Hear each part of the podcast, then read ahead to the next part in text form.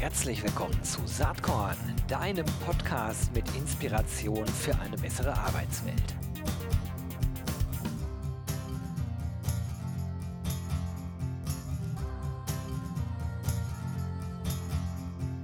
Hallo und herzlich willkommen. Ja, heute ein Special Guest hier im Saatkorn Podcast. Es ist niemand anders als Ali Maloggi. Dürftet ihr alle kennen, der war nämlich schon mal zu Gast hier und ich glaube, ihr kennt ihn auch sonst. Herzlich willkommen, Ali. Ich freue mich total, dass du da bist. Ich danke dir so sehr für die Einladung. Es ist so schön, deine Stimme zu hören. Dito Dito, das ist äh, echt klasse und es gibt massenweise, glaube ich, zu erzählen. Ähm, ich weiß gar nicht genau, wo wir anfangen sollen. Ich würde mal sagen, dein neues Buch ist wahrscheinlich äh, gar kein schlechter Startpunkt. Ähm, das kommt äh, oder ist schon rausgekommen, aber es gibt am 4.11. Äh, ein Webinar, zu dem man sich im Moment noch anmelden kann. Und mhm. äh, ja, vielleicht kannst du hier schon mal ein bisschen was dazu erzählen. Um was geht es beim Next Level Work Buch und äh, was ist Thema in deinem Webinar am 4. November? Also es geht bei dem Buch eigentlich darum, dass wir wieder lernen, mutiger zu arbeiten, also auch uns mutiger zu entwickeln. Und das ganze Buch ist, ist jetzt nicht erschienen, weil ich gesagt habe, ich muss jetzt ein Buch schreiben, sondern äh, in Frankfurt sitzt ja das Zukunftsinstitut und die sind auf mich zugekommen und haben äh, mich während der Corona-Krise gebeten, ob ich all diese Erfahrungen, die ich jetzt habe mit den Unternehmen, und ich habe doch während Corona viele Unternehmen begleitet, sich auch neu erfinden zu müssen, ob ich diese Erfahrungen zusammenfassen kann. Und diese Unternehmen, mit denen ich jetzt in den letzten Jahren gearbeitet habe, aber auch während Corona ganz stark gearbeitet habe, das waren internationale Konzerne. Ja. Das waren Unternehmen wie in Österreich, der, äh, quasi äh, die Firma Interspar, die sind Marktführer im Bereich Handel. Ja. Da habe ich mit allen Führungskräften österreichweit gearbeitet, um sie in dieser Corona-Phase durchzubringen, ja, und sie dazu zu bringen, sich auch komplett neu zu erfinden oder auch Unternehmen wie eine Red Bull, wie eine Lufthansa. Und die vom Zukunftsinstitut haben zu mir gesagt, du Ali, sind, gibt es Dinge, die dir aufgefallen sind, die noch notwendig sind heute für Menschen im Bereich Leadership und HR, um in dieser doch volatilen Welt äh, wirklich konstant sich mit dem Team zusammenzuentwickeln. Und das habe ich in das Buch reingegeben und es geht wirklich um das mutigere Arbeiten und da geht es de facto, wenn du so möchtest, um vier große Bereiche. Ähm, der erste Bereich ist, dass man sich einfach bewusst wird, dass Zukunft eine Entscheidung ist. Das heißt, dass man versteht, welche Modelle gibt es in dieser Welt, um vielleicht trotz dieser Ängste, die man hat, Zukunft neu zu gestalten. Da geht es um ganz spezielle Tools, die werden wir auch im Webinar auf das eingehen. Das zweite ist das Thema Wir-Kultur, das heißt weg von Diversity Management hin zu äh, einfach ganz neue, äh, quasi neue Räume zu, zu erlauben oder auch zu kreieren, wo Organisationen sich entfalten können, weil du kannst Diversity nicht managen. Du kannst nur das Bestehende akzeptieren, sehen, zulassen und so in Formen ähm, in, in, in Formen fließen lassen, wo die Potenziale sich entwickeln. Da gibt es auch eigene Organisationsmodelle. Eines habe ich auch selbst entwickelt letztes Jahr für Unternehmen. Und ähm, dann ist das Organisationsmodell eben, über welches ich sprechen werde, das Thema Field of Stars. Das heißt, wie schaffst du es in einer Hierarchiestruktur trotzdem dafür zu sorgen, dass Potenziale sich entfalten können und neue Innovationen entstehen? Und der vierte und größte Teil wahrscheinlich ist das Fundament der Führung, das ist äh, die Kraft der Emotionen wie wir schaffen, die Emotionen wirklich zu nutzen, um daraus in die Selbstführung zu gehen, als eine der wichtigsten Kompetenzen, weil das ist definitiv das, was Führungskräfte, aber auch Menschen im Bereich HR äh, während Corona, glaube ich, sehr vernachlässigt haben und erst lernen mussten, nämlich wie schaffe ich es, einen Wegweiser in die Zukunft zu finden, aber aus dem Hier und Jetzt. Und das ist immer die eigene Kraft der Emotion als Führungskraft, die einem wirklich hilft, neue Energien freizusetzen und dadurch auch offen zu werden, um das, um das ganze Wir Thema in der Organisation zu, zu, zu aktivieren. Und das ist alles in diesem Buch drinnen. Das ist extrem, extrem intensiv, das Buch. Ja, das ist wirklich eine Art Ratgeber, eine Art Anleitung, wenn du so möchtest, wirklich für die Praxis zum Umsetzen. Und im Webinar gehen wir aber in die wichtigsten Punkte rein mit einem Deep Dive. Und es gibt auch die Möglichkeit für alle Leute, wirklich Fragen zu stellen. Und das Webinar machen wir deshalb, weil während Corona es extrem schwer ist, so Buchpräsentationen zu machen. Und ich bekomme mittlerweile täglich aber Anfragen für Buchpräsentationen und habe gesagt, ich lege das alles auf einen Termin, 4.11. um 19 Uhr und da gehen wir wirklich tief auch rein. Ich finde das einerseits toll. Persönlich finde ich das mega schade. Ich habe am 4.11. Geburtstag und 19 Uhr meine ganze Familie da. Sonst hätte ich oh, definitiv mich angemeldet. Aber ähm, wie ist das eigentlich? Es ist ja nur eine virtuelle Buchpräsentation. Gibt es da mhm. eigentlich begrenzte Kapazitäten oder kann da jeder mitmachen, der irgendwie Lust hat? Also es ist so, wir haben jetzt schon mehrere hunderte Anmeldungen. Also mhm. das erst ein paar Tagen gesagt habe, haben wir jetzt schon mehrere hundert Anmeldungen.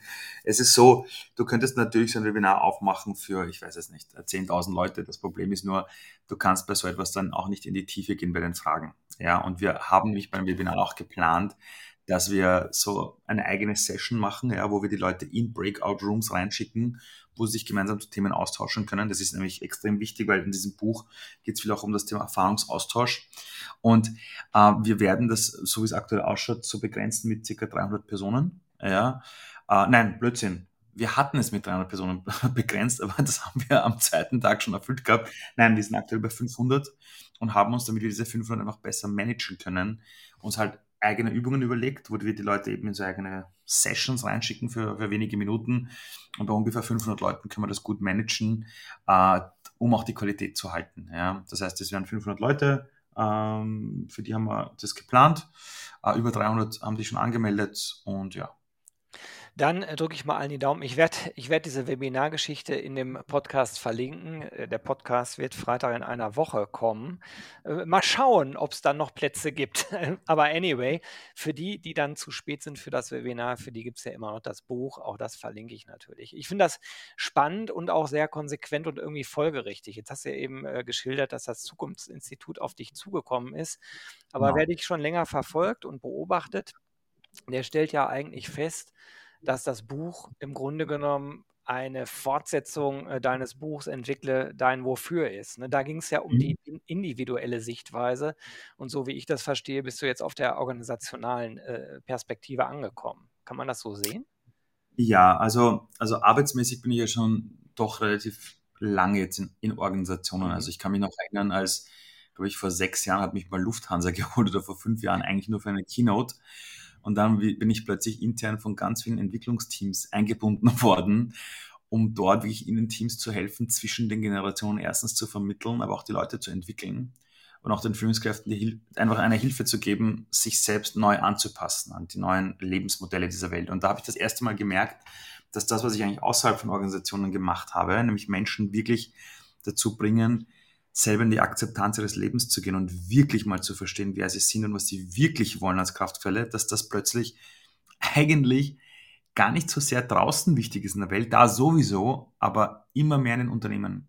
Ja, ja. Und während, äh, sorry, ja. wenn ich da kurz reingehe, aber genau da wollte ich nämlich drauf hinaus, weil äh, Organisationen sich ja nun mal aus äh, diversen Individuen zusammensetzen. Und wir hatten in der Podcast-Folge letztes Jahr äh, um Weihnachten rum, da hatten wir ja so, ein, so einen Rückblick mal gemacht, auch hier. Ähm, genau.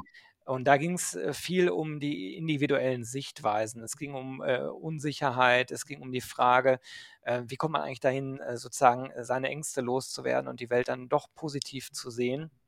Und wenn ich so lese, diese vier Lektionen, dann habe ich so ein bisschen das Gefühl, eine Voraussetzung ist eigentlich, dass die Individuen in einer Organisation in der Lage sind, sich wirklich entfalten zu können und sozusagen sich bestmöglich entfalten zu können. Das setzt aber auch voraus, dass ich als Individuum weiß, was ich wirklich machen will, wohin ich mich wirklich entwickeln äh, will. Und das heißt mhm. auch, sich mit seinen Ängsten äh, zu konfrontieren und zu erkennen, dass sozusagen die ganzen Potenziale und Chancen in einem selbst liegen. Das jetzt übertragen auf Organisationen würde ja heißen, wenn du viele Individuen in der Organisation hast, die so denken und sich so entwickeln, dass auch die Organisation selbst auf einem höheren äh, Bewusstseinsgrad ankommt. Äh, ist das Bullshit, was ich gerade hier erzähle, oder trifft es das so ein bisschen? Nein, es ist, es ist ab, absolut richtig, was du sagst. Ähm, in der heutigen Welt geht es nicht mehr darum, quasi Menschen zu führen, es geht darum, das Bewusstsein von Menschen zu führen. Und es geht aber nicht darum, sie zu manipulieren, jetzt wie mhm. wir das kennen, sondern es geht wirklich darum, heute dafür zu sorgen, dass das Organisationsmodell äh, oder auch das Führungsthema so ausgelegt wird, dass Mitarbeiter und Mitarbeiterinnen dort, wo zum Beispiel die Emotionen in die Höhe gehen, wo Ängste plötzlich da sind, eben Zukunftsängste da sind, ja, die wir aktuell überall haben, dass dann Räume existieren, wo sich Menschen aber mit diesen Gedanken und diesen Emotionen auch auseinandersetzen können. Es geht nicht darum, den Leuten klarzumachen, ich erkläre dir jetzt äh, quasi deinen Sinn im Job oder ich erkläre dir jetzt, wer du eigentlich bist, sondern es geht darum, Räume zu schaffen und auch eigene Formate zum Beispiel zu schaffen in der täglichen Arbeit, wo die Menschen die Möglichkeit bekommen, sich selber zu entdecken und sich selber zu begegnen. Und vor über zehn Jahren, ich glaube, das ist jetzt 13 Jahre her, hat die Harvard Business Review einen wunderbaren Artikel damals geschrieben und hat gesagt, in der nächsten Dekade wird die Arbeitswelt so komplex werden, dass Unternehmen immer mehr diese Sinnthematik forcieren müssen. Das ist das mhm. eine, aber sie müssen es auch schaffen, für Räume zu sorgen, wo Mitarbeiter und Mitarbeiterinnen für sich selbst Entscheidungen treffen dürfen, wer sie in ihrer Persönlichkeit auch sein wollen eines Tages. Und an dem Punkt sind wir jetzt spätestens seit Corona. Und du merkst, dass Unternehmen merken, du musst am Bewusstsein arbeiten. Du kannst nicht mehr in den Rollen nur drehen, es geht wirklich darum, das Thema Bewusstsein ganz neu in den Fokus zu legen.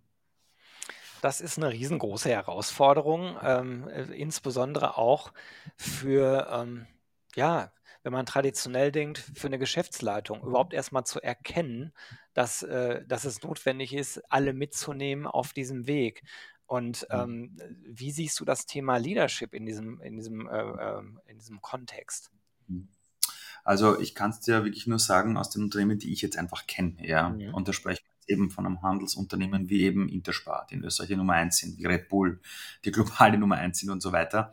Und was ich dir sagen kann, ist, wenn ich dort mit den Leuten zu tun habe, ähm, oder auch in Deutschland, als ich jetzt bei der Deutschen Bahn zum Beispiel war, es ist angekommen. Also es gibt ganz viele Führungskräfte, die wissen das.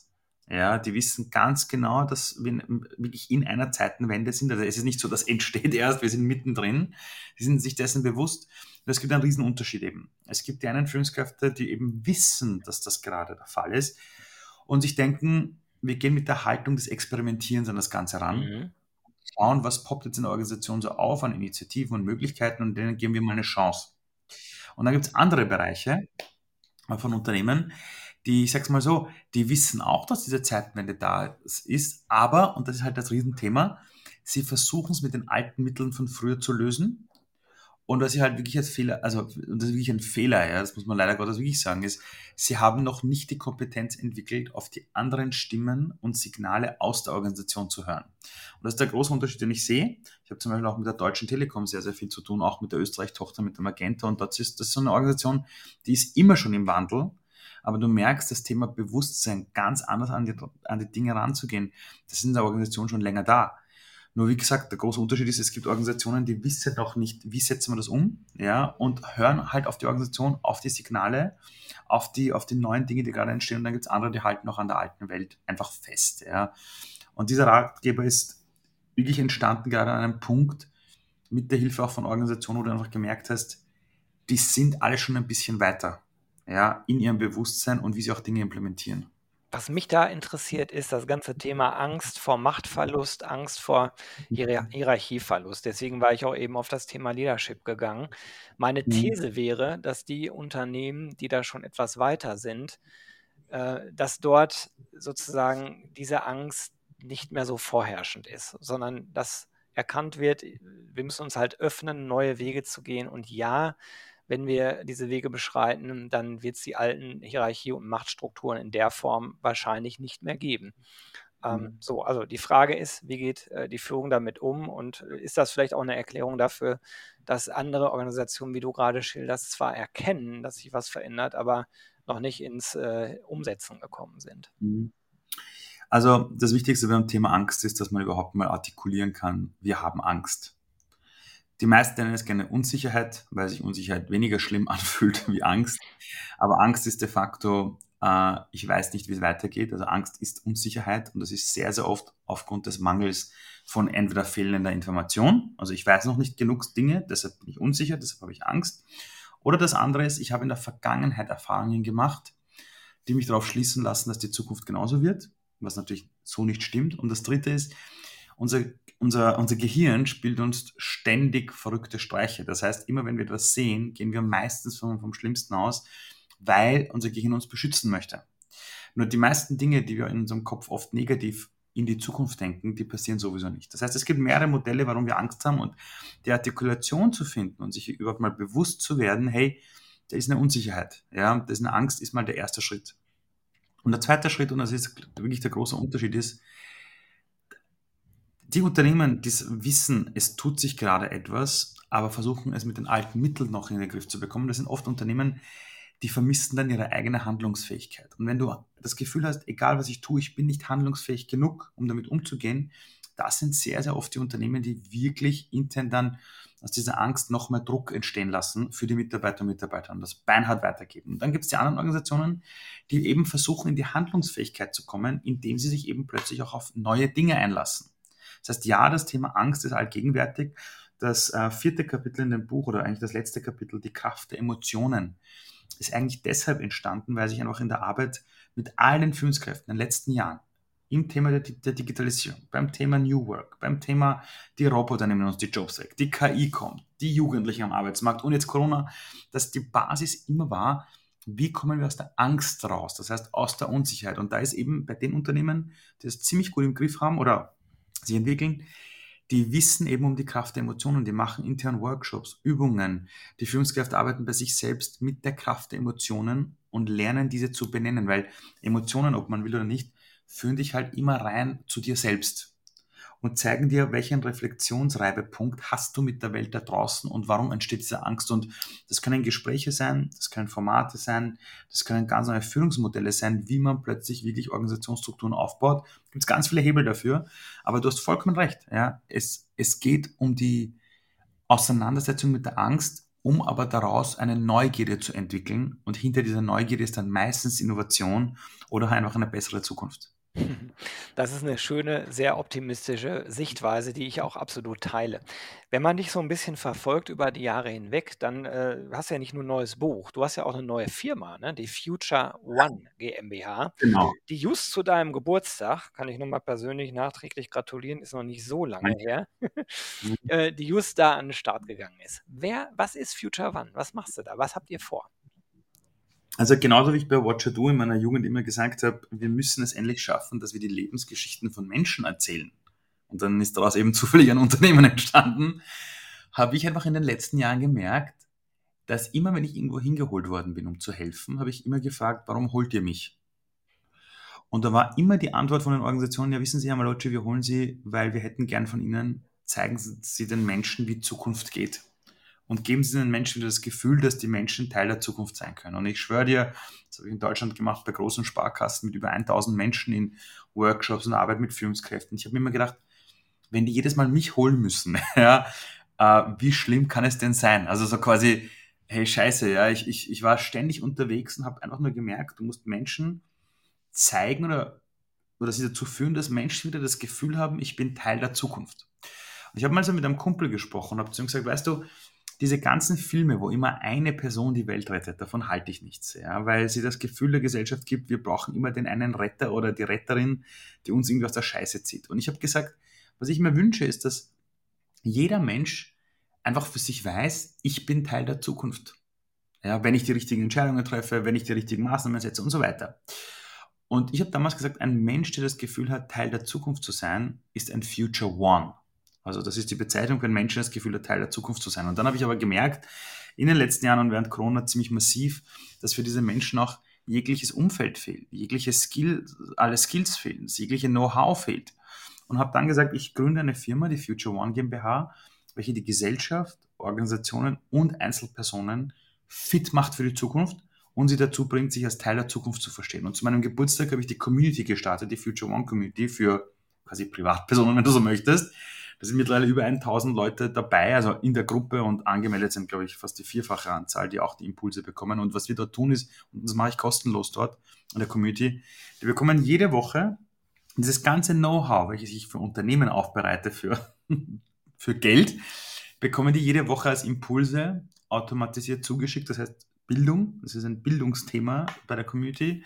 Und einmal im Monat gibt es einen Live-Termin, wo alle zusammenkommen und die wichtigsten Fragen dort reinkommen und wir das jeweilige Monatsthema besprechen. Das heißt, im September war das Thema Zukunft ist eine Entscheidung, inklusive vier Schulungsvideos, wie gestaltet man Zukunft, ja, wie kommt man selber aus der Angst raus. Da gibt es jeden Montag auch eigene Impulse mit Fragen. Ja.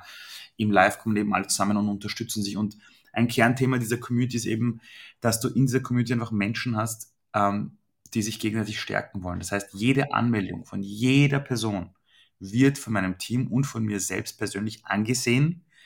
Ob das eine Person ist, die eher Negatives verbreitet, damit meine ich, andere niederzieht, andere fertig macht, alles nur schlecht redet, oder ob das wirklich Menschen sind, die Teil der Zukunft sein wollen. Und mittlerweile sind das über 1000 Menschen, die zusammengekommen sind in der Community, die sich gegenseitig stärken und wo ich dafür sorge, dass die jede Woche ziemlich hochqualitativen Lerncontent bekommen zum Thema Unternehmer des eigenen Lebens quasi zu werden.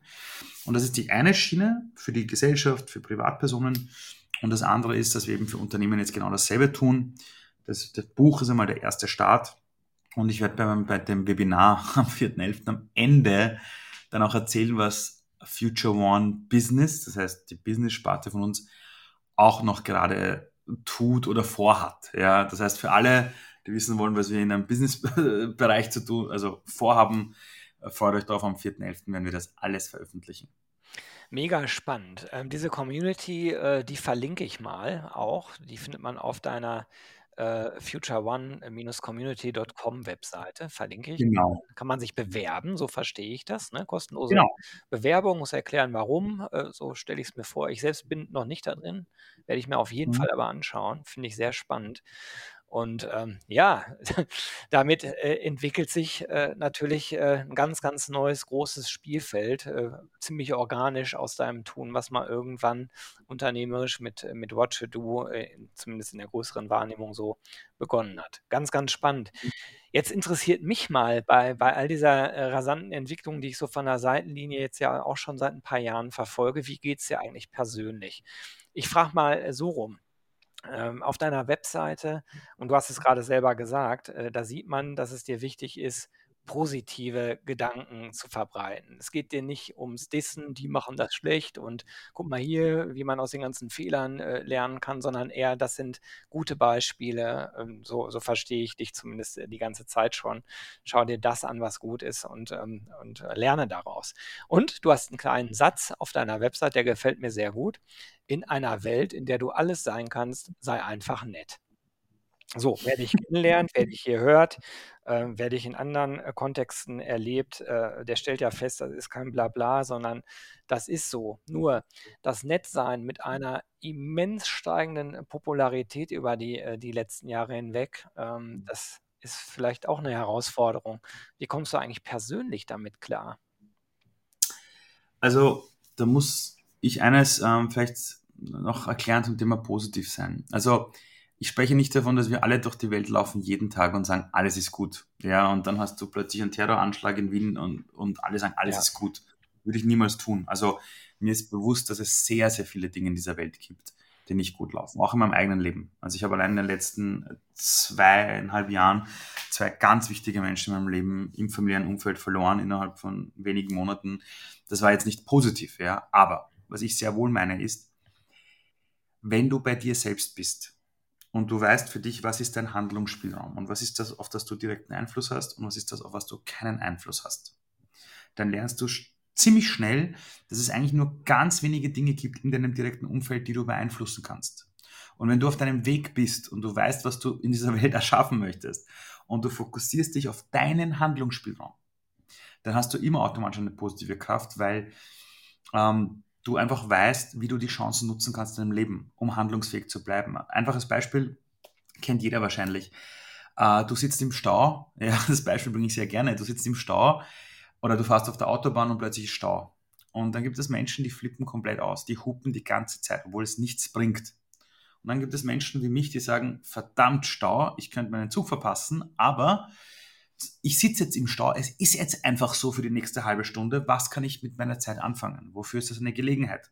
Und dann merke ich plötzlich, ich kann meinen Lieblingspodcast weiterhören, ich kann meine Frau anrufen, ich kann eine Kollegin anrufen und sie etwas fragen, was ich eigentlich morgen machen wollte. Das heißt, es geht in dieser Welt darum, das zu erkennen, was möglich ist. Und ich habe dir das, glaube ich, mal erzählt, als meine Mutter verstorben ist ja. und sie die Krebsdiagnose hatte, haben, hat die halbe Familie bei uns die Nerven weggeschmissen und als ich von ihr erfahren habe, dass sie ungefähr zehn Monate zum Leben hat, war das natürlich nicht schön. Also ich habe auch geheult die ganze Nacht. Nur, ich habe zu mir gesagt, das ist jetzt die Gelegenheit, mit ihr all die Gespräche zu führen, für die ich niemals Zeit hätte und die ich immer aufgeschoben habe. Das heißt, ich habe versucht, da handlungsfähig zu werden. Und wenn du so ein Leben führst wie ich und auch das erlebt hast, was ich in meinem Leben gelebt habe, dann merkst du, das ist die einzige Alternative, um im Leben dich zu entwickeln. Und wie mache ich das mit dieser, mit dieser Popularität? Es gibt viele Menschen, die sich irgendwas über mich denken. Ja, die kennen mich nicht, die haben kein Gespräch geführt mit mir, die wissen genau nichts von mir und ich weiß, dass die jetzt über mich sagen, dass ich irgendwie, ich weiß es nicht, so ein abgehobener Typ bin. Früher hat mich sowas wirklich traurig gemacht.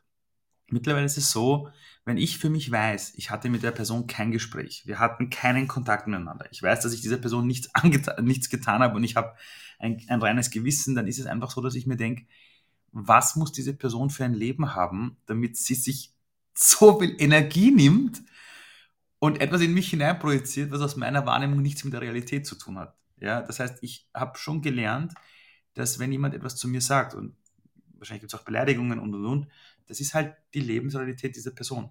Hm. Und ich weiß, wenn ich dieser Person nichts angetan habe und es nicht in meinem Handlungsfeld ist, ist es halt ihr Problem. Wo es wirklich kritisch wird, ist, wenn das Menschen sind, die, die eine Reichweite haben, ja, die irgendwie beginnen, meine Arbeit zu konterkarieren. Da bin ich dann jemand, da greife ich zum Telefonhörer und stelle die Person zur Rede. Das habe ich dieses Jahr einmal machen müssen.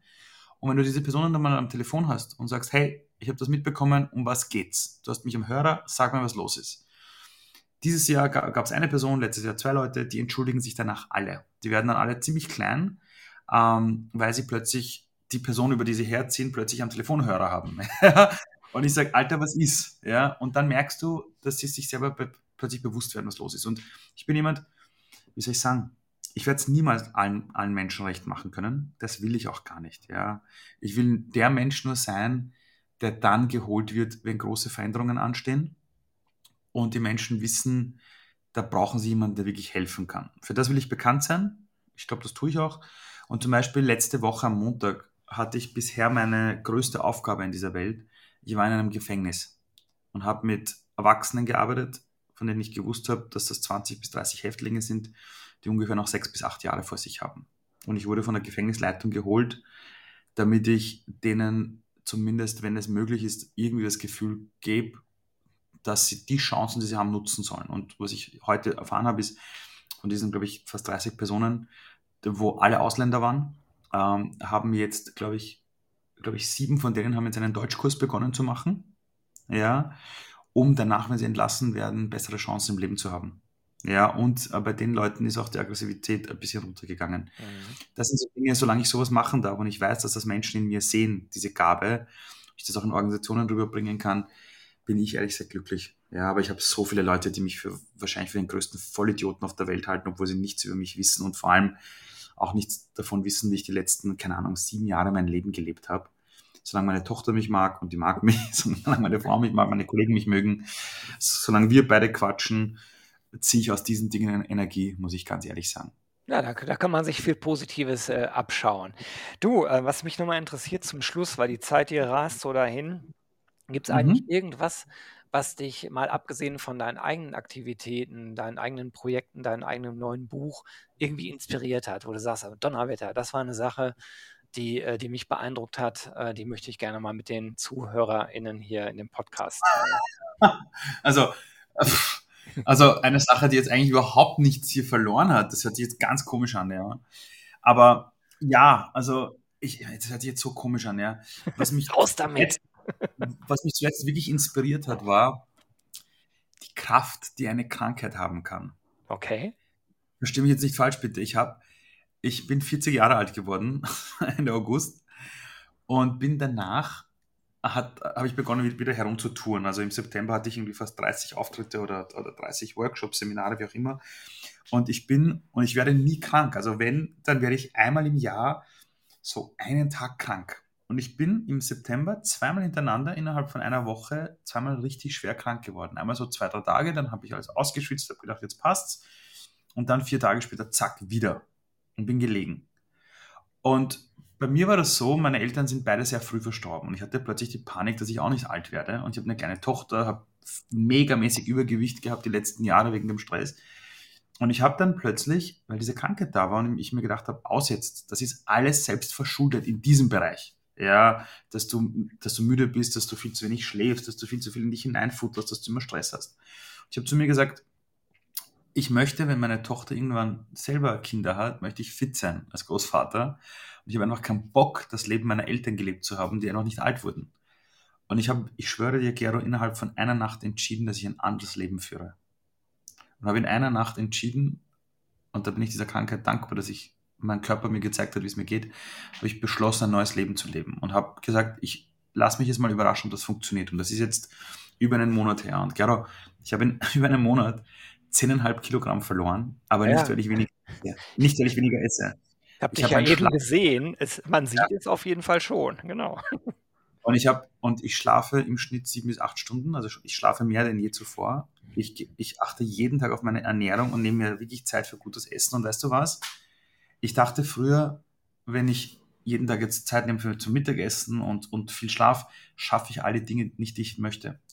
Und seit ich das verändert habe durch meine Krankheit damals, hat sich mein Leben verändert. Ich schaffe viel mehr, ich bin viel produktiver, ich bin viel besser drauf. Und, und ähm, so mein Körper, ich bin fitter denn je zuvor. Ich kann teilweise, ich, ich, also es ist, ist verrückt. Also ich kann um, um, um 6 Uhr früh aufstehen und bis 22 Uhr am Abend theoretisch was machen und bin voll fit, kann mit meiner Tochter herumturnen und spielen. Und wenn diese Krankheit nicht passiert wäre, wäre ich nicht so inspiriert gewesen von einem neuen Ali. Ja, äh, und das ist das, was ich vielleicht allen mitgeben möchte, dass wenn ihr Wehwehchen habt, äh, euer Körper sagt euch irgendetwas, hört's hin und lasst euch inspirieren, zu was der euch hinleiten möchte. Also das war mit Abstand meine größte Inspiration im, im letzten Monat. Ja.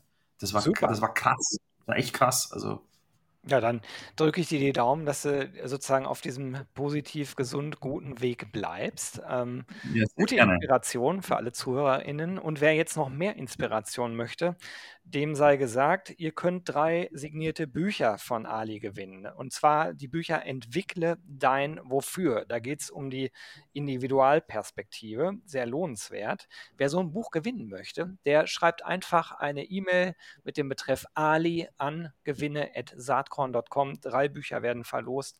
An dieser Stelle äh, natürlich danke, Ali, dass du die drei Bücher in den Lostopf geworfen hast, aber noch viel mehr danke, dass du dir Zeit genommen hast, einmal kurz hier im Saatkorn-Podcast dabei zu sein. Das hat mich sehr gefreut, wie immer ganz toll mit dir zu reden. Lieber Gero, ich danke dir für die Einladung und dann alle, wir sehen uns am 4. November beim Webinar und ich schwöre euch, es wird eine ziemlich coole Show werden mit einem richtig coolen Deep Dive in die Zukunft der Arbeit. Und Gero, danke für deinen Podcast. Er ist, er ist immer eine Inspiration. Unfassbar.